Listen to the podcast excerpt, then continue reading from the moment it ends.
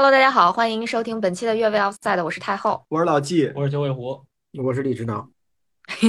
那我我们这个上一期节目在呃英格兰比赛前的一个多小时放出去，大型翻车现场，不还好吧？我我我除除了英格兰那场，我觉得不你你你们都翻车了，这不是就说英格兰那场？对，只有我只有我立住了，然后以至于你知道吗？我跟你们说一下啊，那个咱们小宇宙的观众有留言说李指导被打脸了。一共两条留言，第一条是李指导被打脸了，然后第二条是从结果来看，女主播才是最专业的。呃，我已经替你们都回复了。太后已经笑得合不拢嘴了。对这个这个比赛结果，其实就跟昨天咱们的预测其实是有很大的出入的啊。嗯和你们的预测是有很大的出入的，和我的预测差不太多哈不。是，我告诉你，这是什么呀？就是现在英格兰队啊，有点像那个 F 一的那个法拉利队，就是什么意思呢？就是你可以在赛前预测各种各样的这种它的整活的方式，然后它总能给你一个，就是当你觉得你把所有的可能性都预测完了吧，然后它总能给你一个最新的你想象不到的整活方式，以至于就是就是怎么说呢？他甚至这场比赛吧，英格兰用了一种就是说。我好好踢踢一场，你从来想象不到我能踢出这么好的一场比赛的时候，把你自己给整了活，就是让显得咱们预测的这帮人特别傻，特别二。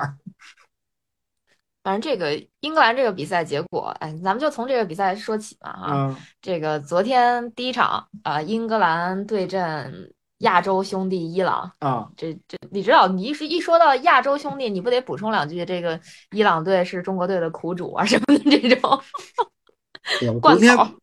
昨天我在另一个另一个这个这个平台上直播的时候，因为说伊朗的问题，我就捎带了两句最近的新闻啊，然后给我塞了十分钟的口球，我就说不了 说不了话了。三十，然后那个那个禁言禁言禁言十分钟，所以我就没法再，对我就没法再补充了。呃，我昨天看了伊朗队比赛以后，我也特别失望，我对我自己也很失望。然后这个这个，我其实没想到昨天伊朗摆烂那么严重，就是他们可能还是受到一些事情的影响。我而且我认为门将受伤不是主要原因。那李指导在某平台发言被禁言的原因是什么？其实我还挺想知道的，因为我看到一些言论说是昨天有一些现场的镜头其实是被掐掉的，但是那个照片什么的是会在那个各种社交媒体上、平台上去传播的，反正我也看着了。对对，是的，我昨天就是后来聊嘛，聊着聊着聊飞了，我说起了这个一九七九年的一些事儿，伊朗的一些事儿，也怪我多嘴。然后呢，可能很多这个这个这个这个关键词就出来了，然后我就下线了。嗯哼，他说：“你先冷静十分钟，一会儿再说。”我说：“那好。他还挺挺挺平和的哈，没有直接是给你关了说你已经被禁言了啊，没有没有，他就是已经给我关了。我是把他说的好一点嘛。啊。嗯嗯，确实这两个队在场内场呃场外吧，都是赛前受到了一些影响。呃，英但是英格兰这边毕竟是一个强队，然后处理这些事儿呢，我估计也都是有有经验吧。球员自己也知道，就是说这个事儿是发生在别的国家的，或者说对自己来说影响没有那么大，所以说他们可能就是你不让我表达我这个诉求，不表达也就不表达了吧，可能是这样，就影响相相对来讲小一点。伊朗这边呢，你又不唱国歌，然后可能这个，对吧？又有一些这个大家身体力行的这种这这种这种作为吧，可能对他们的影响会更大。嗯，其实根据你们这些说法，包括赛后的一些呃媒体爆出来的消息啊，确实感觉回看一下有点消极抵抗的那个意思。嗯，对，就这个事儿，你你你嗯不能从结果推了原因，这一推原因，好家伙，什么事儿都能对对对过来了。对对，肯定肯定是这么说的啊，就是嗯说是这么说的。嗯，但是其实刚才李指导说的那个开场觉得节奏慢的问题，我其实，在开场我记得我们一块儿看球的时候我就说了，就是我我可能是看着我觉得英格兰的节奏都很慢，我不知道，整是不是个整体节奏啊都慢。对吧？就是就是感觉不就跟咱们平时看英超，因为咱们都是英超球迷嘛，嗯对吧？就是就一一堆英超球迷，然后跟平时看英超，就是因为也是这帮球员打嘛，一半儿以上英英超的这个球员，那踢起来感觉就是没有那么嗯，我觉得是因为英超的节奏本身特殊，就是当年弗格森在说曼联打欧冠的时候就说，呃，欧冠的节奏要比英超要慢一个档次。他不是说慢不好，而是说你慢有慢的踢法，快有快的踢法。英超两个队的节奏就这种大开大合的可能比较比较常见。然后在世界杯这种比赛里边，可能他会要适应这个节奏，再加上第一场比赛吧，可能双方在开始的时候都会慢下来。呃，但是等到比赛随着进行呢，伊朗慢是因为他快不起来，英格兰慢是因为踢得太从容了。嗯，对，是的。而且这里边有两个数据啊，一个是呃英格兰第六个进球，就是应该是格里利什的那个进球吧？呃，他当时经历了三十五次传递，这是一九六六年以有记录以来世界杯进球发进球发生前传递次数最多的一次。这个一这个事儿发生在了英格兰队身上，虽然说是呃从九十年代以后英格兰在。不断的去尝试这种大陆化的这种打法吧，但是它发生在是他身上，不是阿根廷，不是西班牙，不是那个巴西等等这些强队，也说明了是他的这个这这个对手确实在逼抢上面没有给英格兰很大的压力。然后另外就是英格兰上半场的时候就已经完成了三百六十六次传球，这是一九六六年有记录以来第二名，仅次于。二零一八年西班牙对俄罗斯的上半场，西班牙有三百九十五次传球，那伊朗队上半场只有四十六次传球，这也是一九六六年以来最低的数据。从这几个数据就都能看出来，就是这两个队完全完全吧，就是就天上地下了。对，好像上半场伊朗队的传球次数都没有过百吧？就四十六四十六次，对，没有过五十，连一半都没过，半百都没过。嗯，我觉得。英格兰给南门道个歉啊，先 先把人先道上，排队排队排队。后面后面他要他要再回到原来那样，我还接着骂。李指导，你我他，咱们仨啊，排着队给人道歉。对对对，没有啥事儿啊，就是就把你饶出来。这个英格兰似乎这场比赛来看有点进化啊，就是似乎是有的，但是为什么加了似乎呢？首先是伊朗确实比较弱，嗯，就是这个我们得承认，伊朗昨天可能有些场外因素。可能球队实力本身就是有些不够，反正昨天伊朗肯定是表现的不好。第二呢，刚刚提到节奏慢的事儿呢，因为门将受伤这事儿很很快就出了，再加上大家在场上刚开始都有点不能说心不在焉，肯定是在适应这个节奏，所以其实我觉得倒不一定是节奏慢，我其实觉得是断点比较多，就是那个犯规出界这些断点比较多，造成了就是比赛的不连贯。感觉是慢，再加上门将两次智商，就是两次时间都很长。他是先伤了，然后他坚持了一会儿，觉得还是不行，然后再治疗。这个加起来两段分别大概是六六分钟、七分钟这样子。就这个这这个影响太大，所以前面看起来比较慢，后面你比赛踢到三比零，上半场三比零，然后下半场一开场又进球之后，这比赛可能就他就就逐渐有点进入垃圾时间了。对，所以。怎么说呢？就这个比赛确实，嗯，反正受到各种因素影响比较大。嗯，这是第一。第二，英格兰呢，呃，有一个数据统计，就是英格兰在过去的十场比赛里头，它的防线高度是排在欧洲杯所有参加所有参赛球队当中的第三位，就排的挺靠前的。嗯，防线高度最高的是西班牙，啊，防线高度第二是荷兰，防线高度第三的就是英格兰。之后是意大利、丹麦、德国、葡萄牙。哎，怎么还有意大利的事儿？来，就说过去十场比赛参加了二二零二零欧洲杯的这些球队，防线高度比较高的，所以南门的战术可能是在变，可能是在变，就他可能是在这个过程当中完成了一些自我进化。嗯，对，有这个可能，但是我觉得还得接着往后看。嗯，还得接着往后看。就是英格兰打伊朗这场比赛，其实不太能说明英格兰到底啥水平，就是大概说明了这个后后防有时候注意力不集中，这个水平确实是暴露了。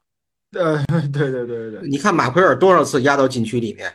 嗯，那这个昨天，嗯，昨天两次助攻，嗯，曼联喜提两次助攻。哎，为什么马奎尔两次？我怎么数着是一次啊？他有一个头球摆渡。啊，对，就是打萨卡那个抽射那个吧。对对，我就记得这么一，我我也就记得这一个。那个第一个球不是卢克肖自己助攻的吗？啊，没有，我查一下吧，我现在有点晕。那场比赛看哦，应该是卢克肖一个，然后马奎尔一个，对，曼联喜提两个助攻嘛。对，曼联两个。嗯。因为马呃马奎尔其实，在进球之前不是有一个头球打在门柱上了吗，对吧？对，嗯打横梁。对，打打横横梁上了那那一个，对，但必须得说啊，就其实昨天我们在节目里面提到过的，对于英格兰防线的担忧，昨天这场比赛是有的，对，这这个是有的，嗯，尤其是在马奎尔下场之后，对，这个这个问题是存在的，就是我觉得英格兰这个后防线，因为你在面对伊朗昨天这个情况的时候，呃，打成这个样子，我觉得就是还有问题的。进俩球，对，就嗯伊朗的第一个进球，其实一定程度上马奎尔有一些责任，嗯，而且你当时的防线的状态是一个四防二的一个情况，对，你四个人盯伊朗两个人，嗯结果你把那个人露出来了，嗯斯通斯补的不及时，马奎尔在他身前，对吧？就在那个进球球员身前，但是他没有很注意后面的人，他虽然指指示了就是后腰，他嗯手指了一下，让后腰去防那个人，嗯但是其实马奎尔站的那个位置有点问题，就你站在那儿干嘛呢？嗯你不封那个不封那个传球线路，你也不跟这个进进攻球员，结果进攻球员身后的斯通斯和后腰也没补上来，马奎尔那个防那那个传球线路也没封住，对，让人偷进去一个。马奎尔下场之后，其实阿兹蒙有一次机会没打进，对，最后点球刀那个，对点球又是一个。嗯，你其实这个防线的隐患是存在的，对，英格兰防线的隐患还是存在的。你要说门将第一个球，说句不好听的，如果你换波普 或者换拉姆塞尔，我不知道你如果上波普，他不是一个那么矮个儿的门将，这个球可能能扑出来。嗯对，所以英格兰，我觉得还是得接着往后看看。但就第一场比赛而言，我先向咱们道个歉。那你道歉道早了，你再等等吧。确实感觉相当于是世界杯安排了一场给众众多球迷的一次补偿吧，因为那个揭幕战有点太无聊了，这直接第二场放一个进球大战，来一来，对，嗯嗯，的确是，但是明显你感觉英格兰打伊朗这场开场，其实跟厄瓜多尔打那个这个这个卡塔尔感觉差不多，嗯，就是一个怎么说实实实力相差特别悬殊的两个球队遇到了一起，嗯就是反正我看上半场，我的感觉是，如果是按照上半场那么打的话，可能下半场说不定英格兰也放了，我可能就猜对了比分儿。三比零是吧？就到到这儿。对对对，李指导有什么想说的吗？呃，九尾狐已经道完歉了是吧？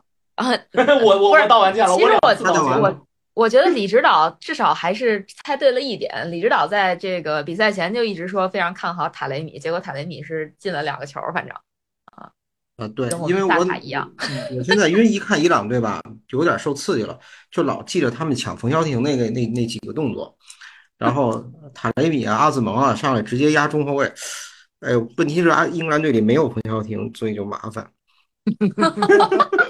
就然后这个，对这这个我不知道是不是这么个问题。就是昨天我们看比赛的时候，其实也在说，就是为什么伊朗也好，沙特也好，呃，包括澳大利亚在踢亚洲区的比赛的时候，他们可能有一些优势，嗯就是这些西亚球队，因为他们相对我们这些东亚、东南亚、南亚的这些球队，包括可能中亚球队来说，他们的身体可能要更好一些。更欧化，对，就更接近欧洲和非洲那边的那个身体结构和这个肌肉类型啊什么的，我这不专业啊，不是很懂，但是感觉上就是他们肯定就强壮高大一些，然后在这个身体对抗上会占些优势。但是你真正放到世界杯这个舞台上面，这个赛场上面的时候，你真的和欧美的那些运动员一比的话，他们身体的优势就没了。再加上这帮人其实确实都是一些就技术没有那么细腻，相对是比较糙的。猛冲猛打的那种。那么当他面对，呃，往年来讲，就是你比如说当年相对鼎盛一点的德国呀、西班牙呀，包括现在这个踢的挺好看的英格兰，至少昨天晚上这一场踢的挺好看的英格兰，可能就有些问题。嗯对，昨天昨天伊朗队几乎我印象当中，他很少能赢下那种二分之一球，就是一对一的对抗，对，非常吃力嗯。但是呢，伊朗往常在世界杯上的表现，就是伊朗出现过好几届，我都没见过像今天这么差的表现。就是我最早的一次，我记得是一九九八年看伊朗二比一胜美国那场比赛，因为美国身体也是挺强壮的，但是伊朗在跟他对抗当中，就是阿里代伊啊、巴盖里，然后什么马拉维基 SCB 亚那些人，对对，他们在对抗的时候，无论从速度还是从这种这种这种身体的硬对抗方面、冲撞方面都都不落下风。但是昨天的比赛很奇怪，嗯，就是我觉得可能对还是有场外的因素影响他们。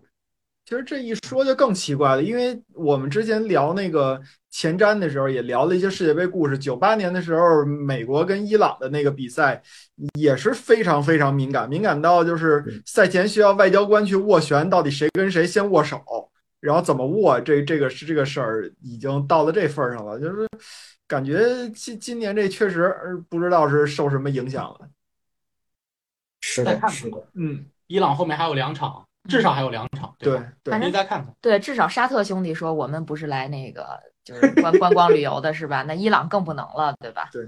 但是我觉得九九尾狐老师这可能也也乐观了，照这个照这么打下去，估计伊朗至多有两场，也就也又有两场。我们现在话先那么说，就伊朗至少还有两场，是他到底能再打几场不知道。我们这是严谨，严谨严谨，对对对对。嗯，必须得保持严谨啊。那其实，其实英格兰这场，呃，怎么说呢？其实如果他打的不好啊，就像你们预测的那种，后面两场他可真是确实挺难的。嗯，但是他最后的结果是我愿意看到的。作为一个这个假的英格兰球迷，就昨天这场还是可以给英格兰打个八十分吧。李指导觉得，就是作为一个呃小众球迷，给伊朗打几分？我我给伊朗打不出分来。其实李指导。第一主队是英格兰，我我我我我的主队是随时变的，我就看看一场看一场比赛，有一场的有一场主队。昨天比赛的时候，我就啊英格兰那场比赛，我就我就我就当热闹看，看完以后我就反思，我为什么会做出这种这种判断？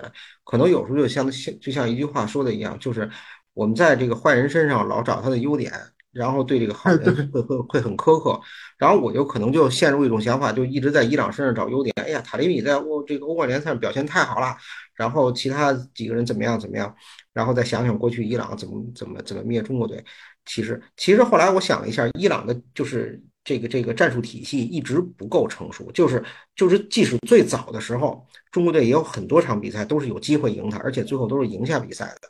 伊朗经经常会输输输掉一些奇奇怪怪的比赛。所以这个东西怎么说呢？我跟伊朗打不出分来，但是我看第二场塞内加尔对荷兰的比赛的时候，我就发现这场比赛的节奏跟上一场是完全不一样的。对，嗯，对对对。而且你注意看大米，大米哥在西汉姆比赛的时候，在中场真的场上又当爹又当妈，又要冲上去又要回来，踢得非常累。但是昨天你看他轻松的像皮尔洛一样。嗯，你要让我给英格呃。让我给英让我给英格兰打分的话，我给英格兰打八十分，给阿森纳打一百分。这不是为了取悦我吗？哎，考太后一知识，上一个为呃英格兰进世界杯进球的阿森纳球员是谁？不是说阿什利科尔吗？阿什利科尔什么时候在世界杯进过球啊？啊，那不是阿什利科尔啊，不对，阿什利科尔那数据是他是上一个代表呃代表英格兰出战的。最年轻的阿森纳球员，啊对啊，上一个代表呃代表再再问一下问题，就是上一个代表呃英格兰队进球的阿森呃世界杯进球的阿森纳球员是谁？哎，这跟我们有点关系。对，代表英格兰呃在世界杯上进球的，还得说出哪场？那场比赛是世界杯什么阶段？最后比分是多少？我操！我去，那球是怎么进的？我操！我天哪！这个问题太难了，对于我这种你给他写个条吧，既然你给我写递个纸纸条儿，好歹快照照我照着念念。我告诉你，二零零二年世界杯，哦，那个八分之一决赛吧，英格兰三比零赢丹麦，然后那个贝克汉姆开角球，索尔坎贝尔进头球。哦，但好，怪不得李指导说跟咱们有点关系。对，因为坎贝尔 跟我们也有关系，曼联球员又有一助攻。谢谢曼联助攻。你说曼联球员这场比赛容易没？给萨卡助攻。对吧？然后之前还给坎贝尔助攻，不是你没有进球这场啊？是是是。那我们先说这个这个助攻的事儿。嗯，对，英格兰这场还是就是确实是给大家就怎么说呢，贡献了一场精彩的比赛吧。这这这总得说吧，就是因为特别逗，你知道吗？就是我有一朋友压根儿不看球，然后他在那个我们的群聊里边就说，进球这么简单吗？不是说足球挺难进的吗？这是在 英格兰进了三个球之后，然后等英格兰进了，就那个进到第五个、第六个的时候，他就说：“这确定是足球比赛吗？进球这么容易吗？”呃呃，我觉得这场比赛这个进球都绝了。那个贝林厄姆，对吧？那个上届世界杯还是属于是体验生活呢，然后这届世界杯就已经开始当球的大腿了。然后那个呃，都说多特蒙德又拿着说明书，这个在多特蒙德出来球员在别的地儿打不了比赛，呃，贝林厄姆又进了一个。然后后来都说卢克肖这个传中不行，又犹豫怎么怎么着。对对对对对。然后然后卢克肖助攻了，然后萨卡这个小孩也是上届欧洲杯踢丢点球之一，然后进球了。然后说那个拉什福德，这这好家伙，这个这个呃，又又不心思不在不在比赛上去，结果拉师傅上来第一脚出球就进了。对，然后马奎尔说航母掉头，航母掉头还给助攻了。然后格里利什说打不上比赛，一碰也是进球了。这哎，那卡卡罗姆威尔逊可真是无私啊！那球他射射守门员身上，我觉得都很正常，结果他选择一传球。对，确实是让英格兰球迷还是觉得挺自嗨的一场比赛啊！就现因因为很大程度上啊，大部分球迷都是属于进个球，就是或者说大比分赢球就特开心，可能就不太在意说我再丢那么一两个了。嗯，对。其实我们昨天晚上都看的挺开心的。对，虽然我们预测上面都没有去，就除了太后，我们都没有给英格兰这太好的预测，嗯，对吧？积极的评价，对。对对对，像我预测的是小胜或者输嘛，老季应该是一比零嘛，一比零嘛，小胜嘛，李指导是一比一嘛。就虽然我们都没有给我我预测对了三十五分钟之前的，就虽然我们都没给英格兰好的这个预测的这个评价，但其实看比赛很好。排除我，嗯，对对对，除了太后嘛，我你也没好哪去，你就三比零到头了，你这。我昨天晚上跟老季说的最多的一句是。你可以闭嘴了吗？对，就是老季一直在说，老季一直在说，这比赛还会进球吗？谁谁谁上来就说一句，这谁谁谁上来还能好吗？对。然后老季说完这话之后，两三分钟就英格兰就能进球。这八十九分钟时候我说了一句，说这比赛是不是差不多了？对，五比一好像当时是。对对对，嗯，哎，还是挺有意思的。我觉得英格兰至少让我们感受了一把。世界杯的气氛，尤其是英格兰在萨卡进球之后，就有一些那个某某特上 是这还用说用用用打马赛克吗？那个推特上有一些视频，然后就是英格兰球迷的那种狂欢，就真的是让人看到了。哎呀，这才是世界杯啊！就这感觉，反正挺羡慕的。说实话，挺羡慕的。对，就在那个应该是英国吧，那个啤酒花园吧，类似对啤酒花园，然后把那个杯子里那个酒都往天上泼。这这场比赛估计出了以后，比球员身上湿的多。啊，在卡塔尔的英格兰球迷也会表示很羡慕。对对对，哎，他们那啤酒可贵了，说十几磅一杯。那英格兰球迷买得起吗？就是他们好多这一说英国人觉得贵嘛，呃，英国本地卖啤酒肯定不是这价。嗯，哎呀，英格兰讨论的也够多了啊，那那就说说下一场。荷兰打塞内塞内加尔吧，就是这场比赛，李指导再一次看好塞内加尔。呃，哎，我是我，我是看好塞内加尔？我我我我忘了。你现在换？对，我说我是塞内加尔的球迷，我从感情上倾向他们。对对对对对，啊啊，对，那不算预测塞内加尔赢是吧？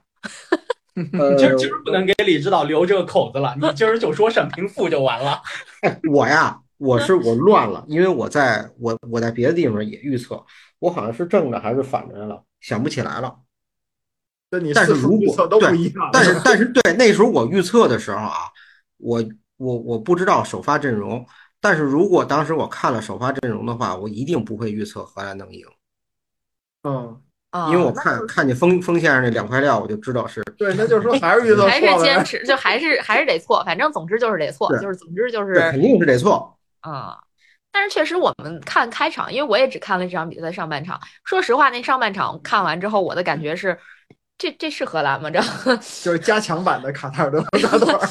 这这这这荷兰怎么这样呢？就是感觉也是各种传球失误啊，这整个场面上踢的也就是那么回事儿啊。反正没觉得是个强队的表现。当然了，荷兰这次也没什么太大的星光。反正我上半场我感觉印象最深刻的是看那个。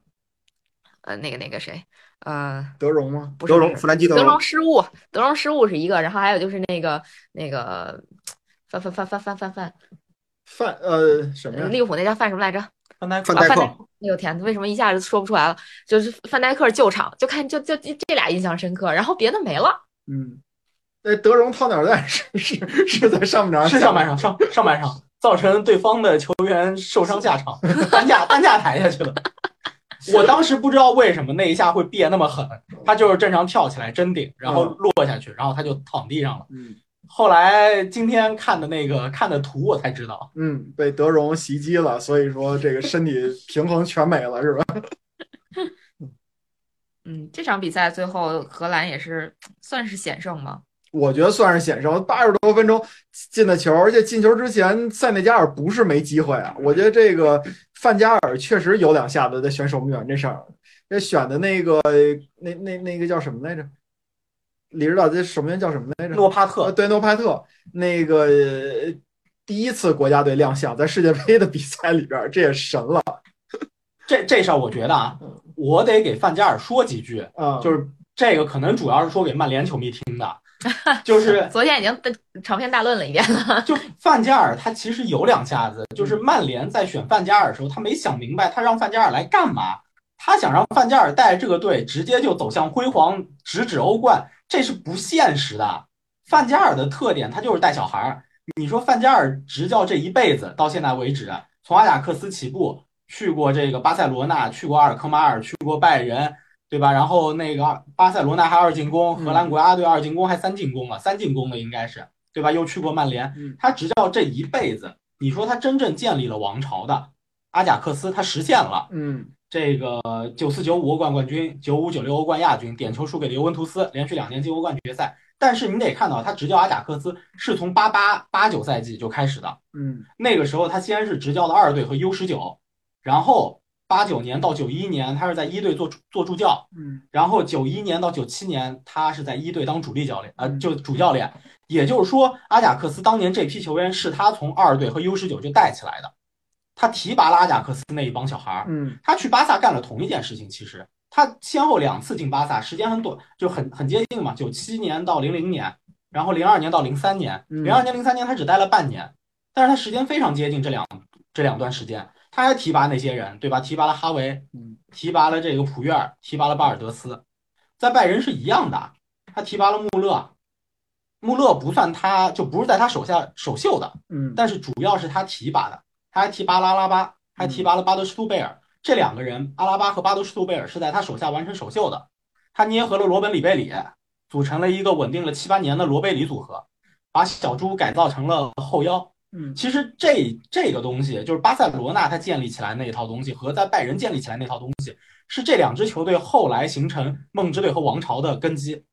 你曼联其实他当时去，最主要的到现在来看，一个是拉什福德，嗯另一个是林加德。嗯当马夏尔时其还有马夏尔当时买进来，但是他用的很好，我觉得。对马夏马夏尔也是，包括其实安德烈亚斯佩雷拉是他那块儿提拔上来的，福苏门萨在他手上也是占据了一个主力位置的。但是曼联错错在哪儿？范加尔走后，直接引来了穆里尼奥。穆里尼奥是一个什么教练？不是说他不好，他的一套东西能给球队一些成功，但是他的这套东西不是是不能够接范加尔这套东西的，就是他没有办法，没有耐心去培养小孩儿，也就是说这批小孩在他手里会废掉。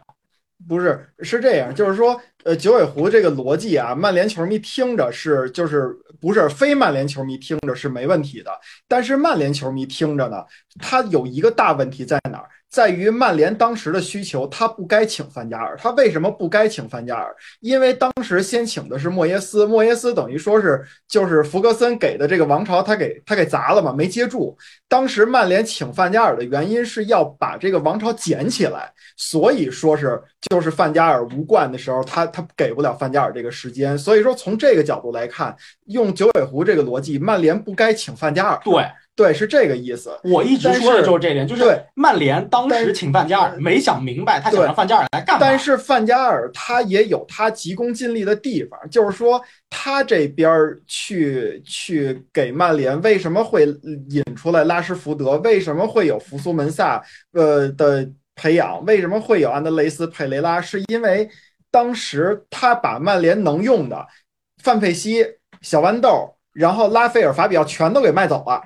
就是这些能这这些是曼联球迷到现在为止不能原谅范加尔的，就是说，但是他你说卖走了以后，他为什么？如果你要说是有有人提拔，比如说我这边这个球员都是拉什福德这个水平的，咱就不不往高了说，都是拉什福德这个水平，或者稍微边上边下的，我觉得这个是可行的。但是问题是，范加尔之前在的，比如说拜仁。比如说巴萨，比如说阿贾克斯，他都有一个相对来讲比较好的，或者说是比较巅峰期的这种就是青训的这种制度。但是曼联在弗格森的后期的时候，青训制度已经远远落后于切尔西和曼城了。所以就是说，范加尔能提拔的这些人，因为范加尔他是一个厨子，他不能他他做饭他得要原材料，这个原材料是范加尔变不出来的。在这种情况下，他提拔的你包括那个布莱克特，包括。呃，麦克尼尔这些这些人提拔上来，也就是提拔上来当个青训而已。其实他是不可能接去长久的，这么长时间。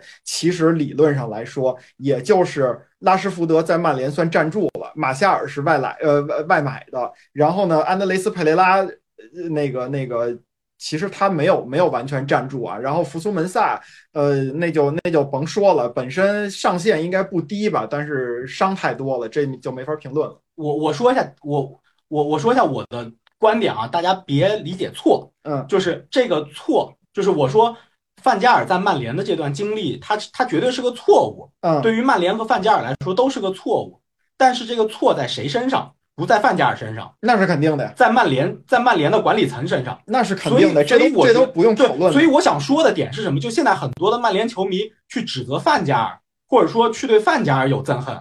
这个我得为范加尔说几句。嗨，就就这这事儿，他不赖范加尔，就是现在好多人都老说范加尔毁掉曼联或者怎么样，就是我觉得这事儿不赖范加尔，就是这事儿赖曼联的管理层，就当时没想明白。你得说现在曼联球迷好多连范加尔是谁都不认识，可以可以可以换下一个话题了。范加尔是荷兰队主教练啊。我对范加尔印象其实。比较印象深刻的还是在那个他在巴塞罗那的时候，我觉得还是踢的，虽然说成绩成绩还可以，主要是感觉那个比赛确实风生水起的。啊，所以李指导还有意见要发表吗？没有，我们就到下一趴。啊，我没有意见。我想看他们俩再争一会儿。不是，我们俩经常是属于是，就是说，其实观点是差不多的，但是我们俩站在不同的立场上去说这个观点。我我是觉得他们跟就是我不知道是我接触曼联球迷比较少，尤其是接触了一些相对极端的曼联球迷，还是怎么样？因为就是曼联球迷对范加尔的批评真是挺多的，我有点看不下去。就我我个人是非常感谢范加尔的，他奠定了拜仁十年王朝的一个非常强的就是就是这意思嘛，就是你就是你管你你你管理层把他弄过来了，本身不对，但是呢，嗯，就是那你也不能说是范加尔这边这边等于说是你你在这种没有明知道家里边没米的情况，还把自己这种。呃，这这个没有过期的蛋糕都给卖了，然后导致后边没得吃了。不是不是，我不知道你是不是不太了解拜仁当时那个情况。拜仁其实当年范加尔来的时候也是一样的情况，他买了一批自己人，就从荷兰买了什么两百万多少买了一个边后卫，我名字都不记得了，就是边后卫什么。就范加尔也买了一批人，然后也把一些老将都弃用了，然后顶着这些小孩儿，就是顶的都是谁呀？穆勒、穆勒、托尼克罗斯。托尼克罗斯是后来卖的勒沃库森又回来的，对吧？不是，托尼克罗斯是海因克斯的事儿了，都不是范加尔的事儿。阿拉巴和巴德斯图贝尔，你们说说这些人跟曼联哪个人能跟他们比啊？就是说他不是不是不是，你在当年他们也是那些小孩就也失误，不是？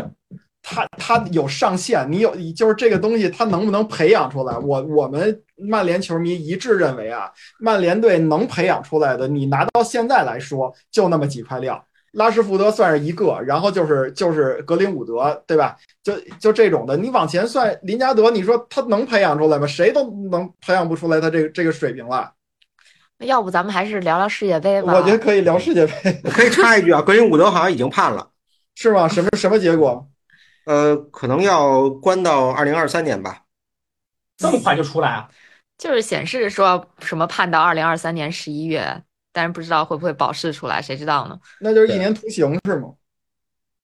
呃，差不多，我没仔细看，但是我看这个看这个新闻的时候，我还在想，我说拉什福德是上场四十多秒进球，然后格林伍德这个这个当天就判了。我说这个大家都有一个光明的未来。我觉得是判的有点轻，他可能甚至比托尼托尼更早能够接近足球场。啊，托尼是那个赌球嘛？赌球是吧？啊，嗯，行吧。那这个荷兰队塞内加尔这比赛，其实我觉得总体来讲也不是特别精彩，反正就是踢了，赢了，完了。嗯，那呃，其实昨天我们都一致觉得可能会打的挺焦灼的比赛，美国打威尔士吧。嗯，这场比赛最后的结果其实好像跟你们预测的差不多。我说的美国不败啊。我反正我记得，至少昨天预测的时候，应该肯定是有人猜对了。就我是希望威尔士赢，我也成你知道了，开始找补了啊。结果最后这威尔士是险些就是被美国给干掉了。呃，就是我跟九尾狐是今天上午一块儿回看的这个比赛，基本上感觉就是两个队各打了半场好球吧。嗯嗯，威尔士半场半场变了个阵，嗯，确实有效果，确实有效果，但是。整体就是你从整场比赛，如果把它再回到九十分钟来看的话，我觉得整体上美国还是稍微踢得更有攻击性一点。嗯，这个我看全场最佳最后给的是贝尔，没有给美国队进球的这个蒂莫西维亚，对吧？这维亚背后其实是有小故事的。那老维亚呗，嗯，就是人家是总统的儿子。对，利比里亚总统嘛。对，润润了。那那那润了，润了，润了。但是据说小维阿感觉他从小到大都没有感受到父爱，因为他爹太忙了，忙着竞选总统。嗯，他他要感受到父爱，他不就他要在利比里亚待着了吗？啊，他就成了那个利为利比亚国家队效力。我看他其实可以为法国、美国啊，还有什么利比亚，还还有好几个国家，他都他都可以效力。你们我不知道你们看过一个电影没有，叫做那个《军火之王》，呃，尼古拉斯凯奇演的。没看过，嗯，叫战争之王吧？啊，战争之王，Lord of the War。对对对，战争之王，对对对对对对，看过。然后它里边涉及到一大部分在非洲的镜头，包括它描写的那个就是利利比里亚。哦，所以所以利比里亚是一个相对来讲战火比较战火纷飞的国家，是吗？就不太稳定。是的，咱这么说吧，就是呃，只要是一个就是比较运转正常的一个国家，很难说是让一个。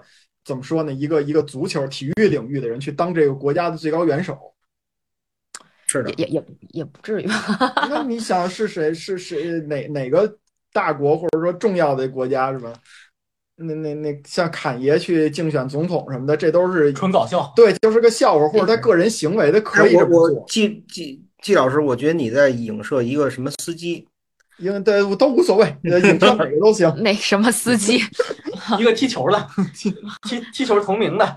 对，好吧，好吧。我我在想了想，当年卡拉泽啊什么的当副总理什么的，我倒觉得以那个格鲁吉亚也是因为国家太小了，他可以这么干。那现在内德维德也是。对我，我觉得对于一个就是对于一个分裂的国家来说，或者说这个民意非常分裂的国家来说，找一个大家都认同的人，大家能够团结在这个人的旗下，甭管这个人本身他有没有什么能力，只要一提起来，大家都说服。哎，我看在你的面子上，我能做什么事儿，这个倒也未尝不可。对，也是一个解决方案，对吧？对，嗯。对，不知道怎么就从美国打威尔士就聊到了这国家政治问题。那你不是说到 维亚了吗？对，我就是讲简单提一下，这不是有故事吗？嗯，省着你们再讨论半天范加尔，这就这这范加尔是有有故事的。所以昨天李指导看这场比赛了吗？或者说看回看了吗？我是完全没有看的啊，没有看，没有看，我还没看。哦，看看吧，我觉得这场是三场三场比赛里头就是。相对来说，可能踢的节奏和这个比赛的情况跟我们平时看的联赛是最接近的。其实也可以理解，最正常的就是这这两个球队，其实，在英超效力的球员其实也是不少的。对，嗯，行，这这因为这场比赛时间太晚了，凌晨三点，实实在扛不住。所以没看的也情有可原，那肯定情有可原，哪能六十四场比赛都看不过日子了？有啊，你们北京一爷们儿 都去现场看，还都是也不知道这六十四场，我真想看看他怎么能完成。只要完成，哪怕点个卯，我都觉得很牛逼。这是啥？这是据前方发回报道，有一个北京大哥，呃，连买了六十四场比赛的门票，而且都是现场看，就准备六十四场全部雨露均沾一下。我就 就录节目前刚刚微那博上他小组赛最后一轮怎么办？对，我也想问他小组赛最后一轮他就那么说，那采访里面就是他自己的自述，就是我上半场在在看 A 比赛，然后那个上半场快结束了，我就出来了，然后就转到那个另一个球场去看 B 比赛，就他就这么来。哦，我想既然我想起有一个问题，这好像就像过去说那个一夜一夜五更被一样。对，一夜五更被，对对对对对，解释一下这没我操，听不懂。不懂呃，这个这个，根据你的这个就是睡一宿吧，睡一宿，你的这个气温是不一样的，所以你要盖不同的被子。然后最后最后结果就是一宿没睡没睡觉，光换被子了。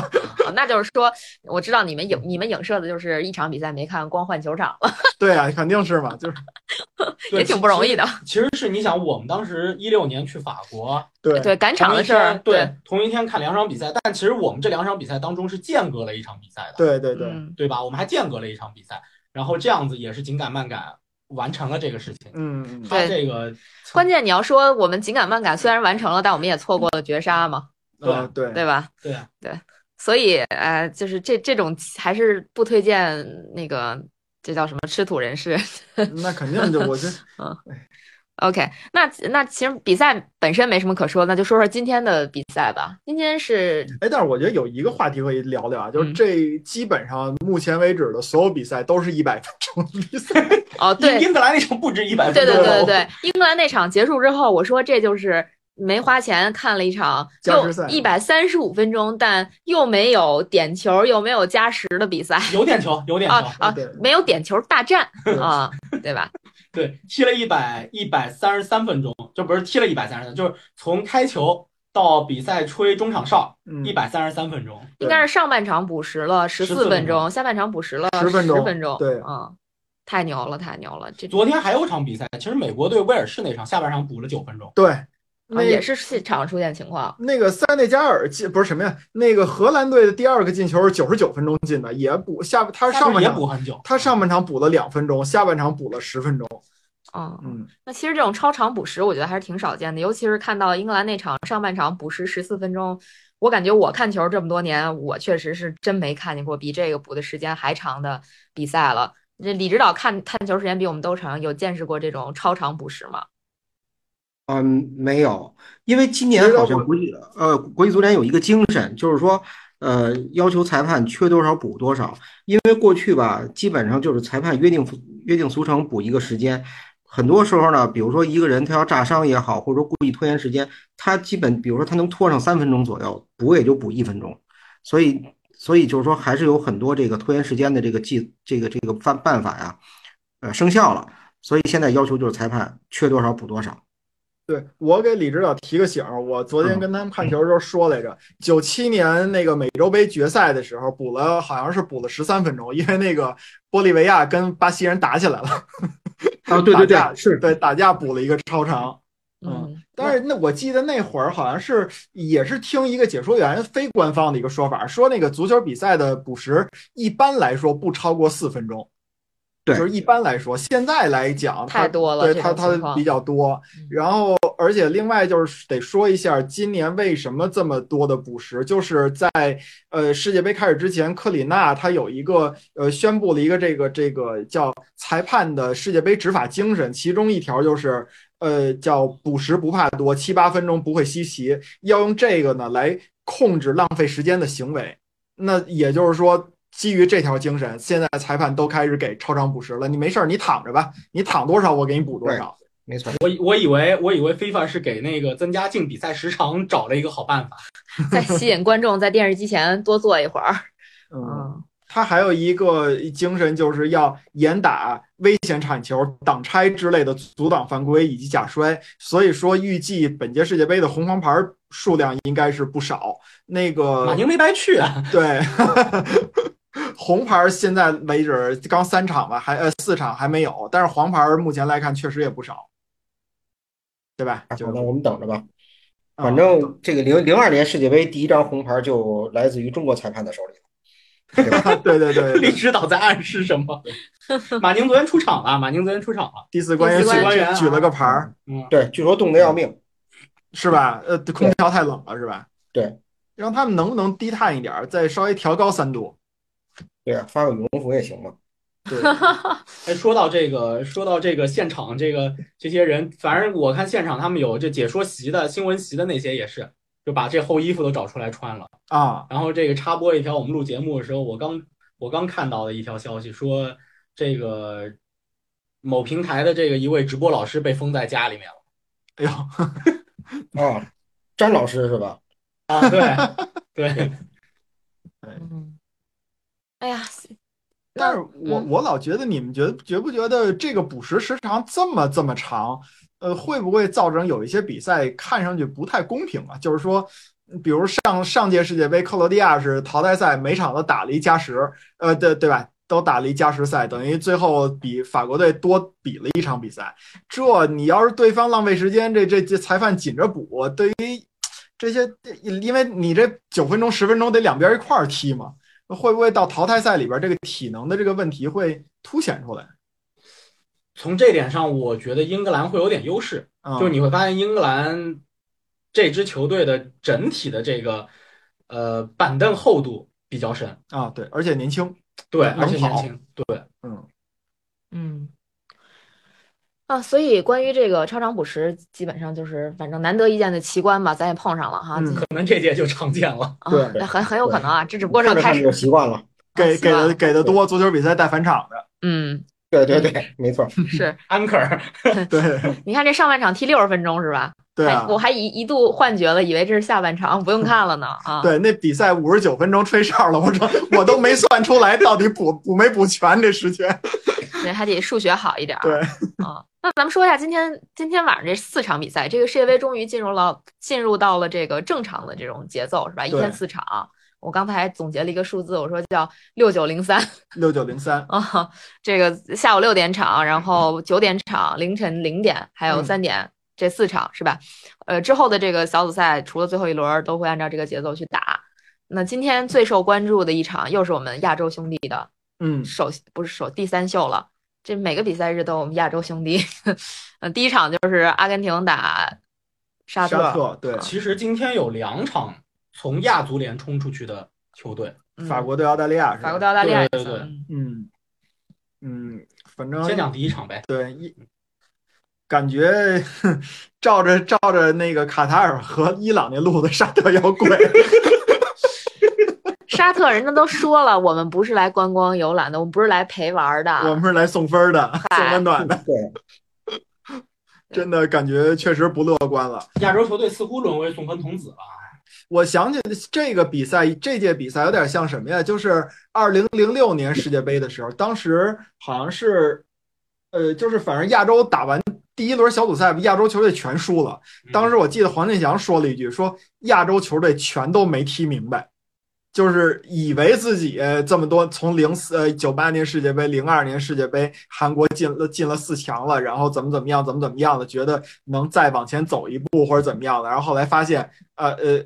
跟欧美对踢还是就是毫无还手之力，我觉得这届世界杯有点有点这个意思了。所以现在一方面是期待沙特看看西亚兄弟们是不是集体给欧美人跪，然后第二个是又又让我更期待了韩国、日本这两个东亚的球队，看看能不能给亚洲球队再遮遮遮遮羞。我觉得沙特今儿晚上没戏。啊、我也觉得是，嗯，对，三比零，三比零起步吧。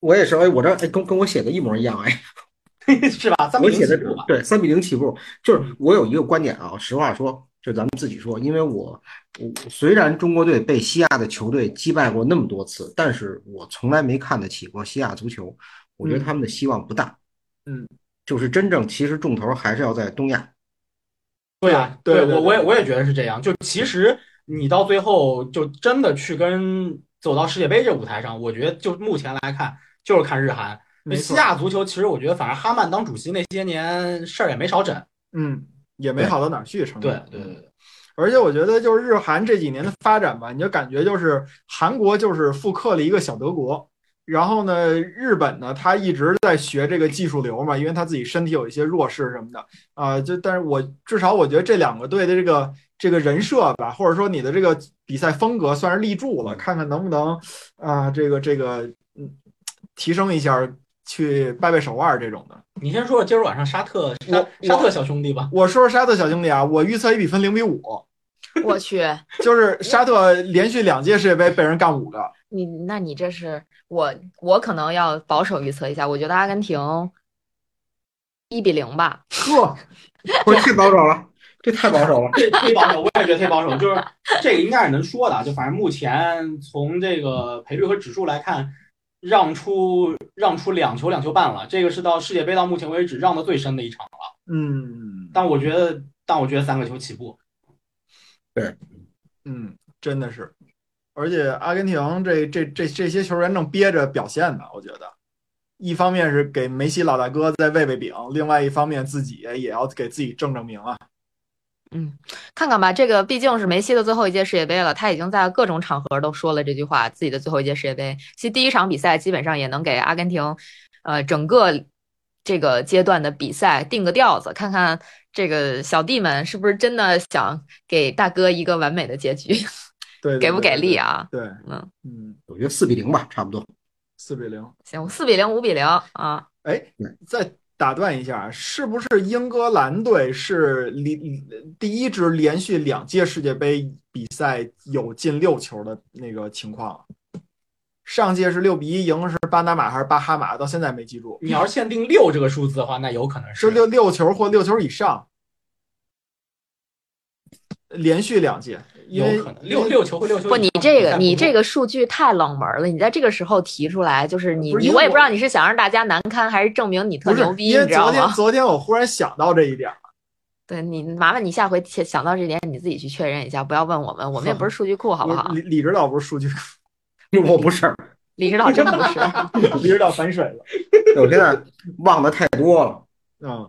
嗯，所以就是第一场比赛，就是你们基本上都预测说阿根廷会大胜，对吧？对，对沙特没有机会，觉得嗯，毫无机会啊，毫无机会毫无机会。毫无机会。嗯，行，嗯，那那个第二场呢？丹麦对突尼斯是吧？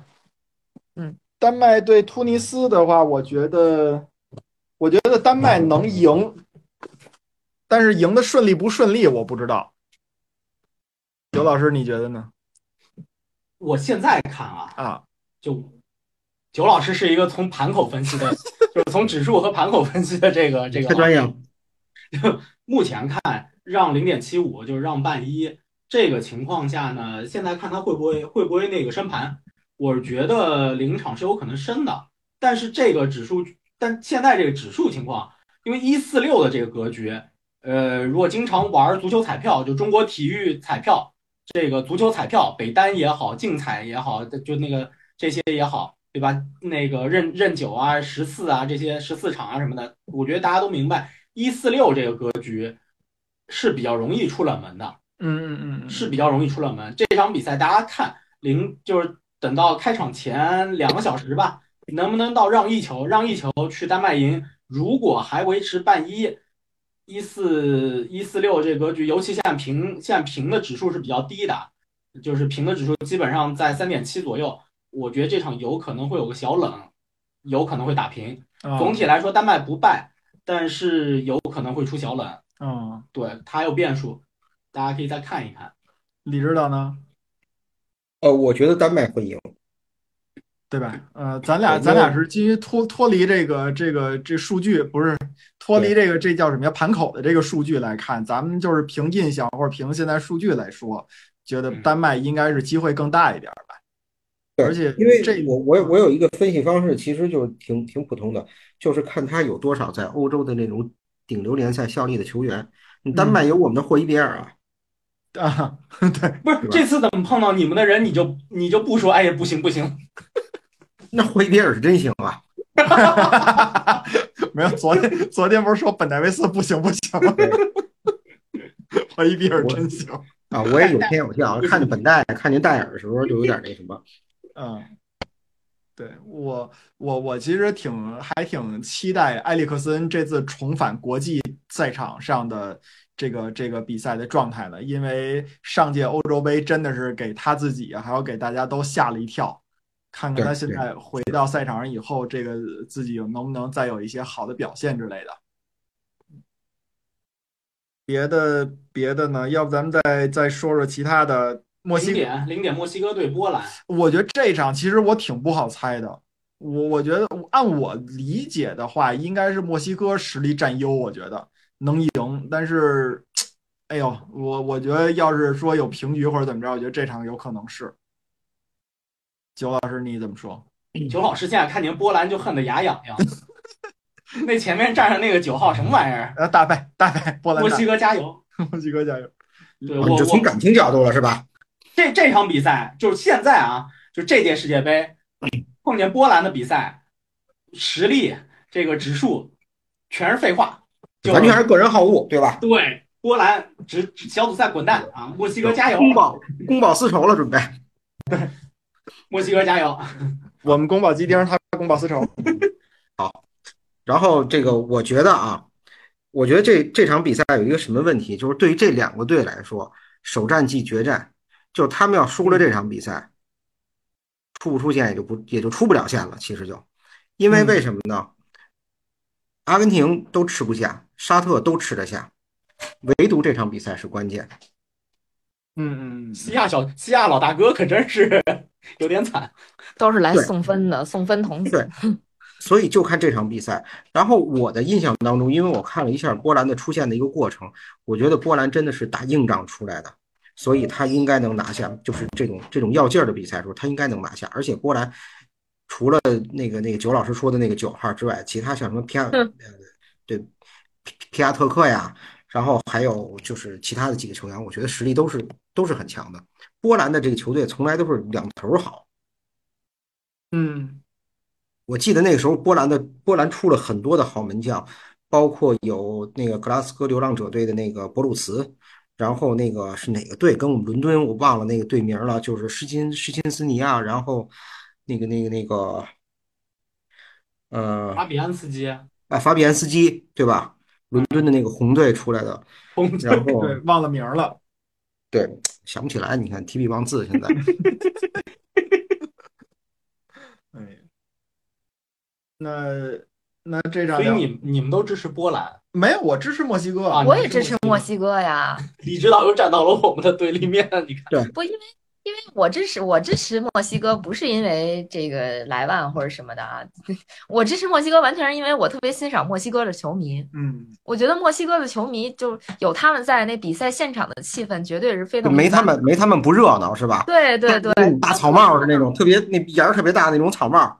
对呀，然后跳舞，然后人浪是吧？这不都是他们那儿的吗？然后就特逗的是，昨天你看荷兰打塞内加尔那场比赛，现场声特别难受。我不知道你们有没有感觉，就是就巨难受，我就真的是要崩溃了。我就看个球，我想听现场球迷的欢呼或者唱歌，我真不想听那玩意儿吹，就是是一个极大的噪声，而且他还不是说像南非那种。特别特别大声，因为在南非世界杯的时候，基本上你全场你反正你啥也别听了，你就是你也你你 你就把那当背景音。昨天那个声就是要大不大，要小不小，反正就跟那个就就跟你睡觉的时候蚊子在你耳边嗡嗡的时候那个感觉特烦。所以我觉得这时候需要墨西哥球迷来帮我调动一下气氛啊！墨西哥球迷最能搅和。对，其实一八年世界杯我虽然没去现场，但是墨西哥对德国那场比赛。后来其实墨西哥球迷给我留下了一些比较好的印象，就是其实那就是墨西哥对德国那场比赛，我是买到票的，但当时我是工作原因不能去，然后把票卖了，然后那个买我票的球迷其实是墨西哥球迷，但是我当时那票我忘了是中立区还是德国德国球迷区了，但反正他们是墨西哥球迷买了，就是呃也不是说因为他们买了我的票，而是我觉得就是他们真的把世界杯这事儿就当成是一个球迷节日。而不是说我就是为了我的国家队一定要怎么好的成绩而去的，对，我觉得其实这这这个还是挺好的一个事儿。就是世界杯本身，我觉得是这样的，就成绩重要嘛。成绩固然对于球员啊什么的来说是非常重要的一件事情，对吧？但是我觉得对于球迷来讲，大可以稍稍放宽心一点，就是世界杯就是一个足球节日而已，吃好玩好就行。对对对，所以我其实对我觉得我我觉得我对他们印象确实也挺好的，这个。呃，所以感情上面就非常支持墨西哥。那目前反正从指数上来看，相对也是看好墨西哥，那就墨西哥加油，墨西哥加油，确实墨西哥加油。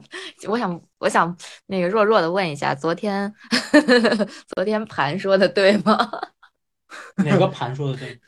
呃，英英格兰的那个不是不要老就是英格兰这场，我知道现在流量是二八流量，就是二二八理论，但是其实，但是其实昨天后面两场可是都对了的。啊，那肯定对，后面两场可都是都对了，只是英格兰这场，但英格兰这场，你要说从三三幺零的角度，我要是下了三三零，那也也对了，也对了，也对了。但但但确实确实当时不是很看好英格兰这场，我认为我是错了。就嗯就这么说，很实事求是说，对吧？那后面两场都是对的。还这个我觉得不必纠结，就是我的意思是说，咱们 我就随便问了啊，因为这个盘不盘的，其实你看球你也不是看盘的嘛，对你主要是看比赛的场面嘛，这就是一个娱乐而已。就是我说我们聊这个东西就是个娱乐而已啊，你也不要当真。嗯，这两队世界杯踢过，啊，哪哪俩队？哪俩队？呃波兰和墨西哥，哦，哪哪年来着？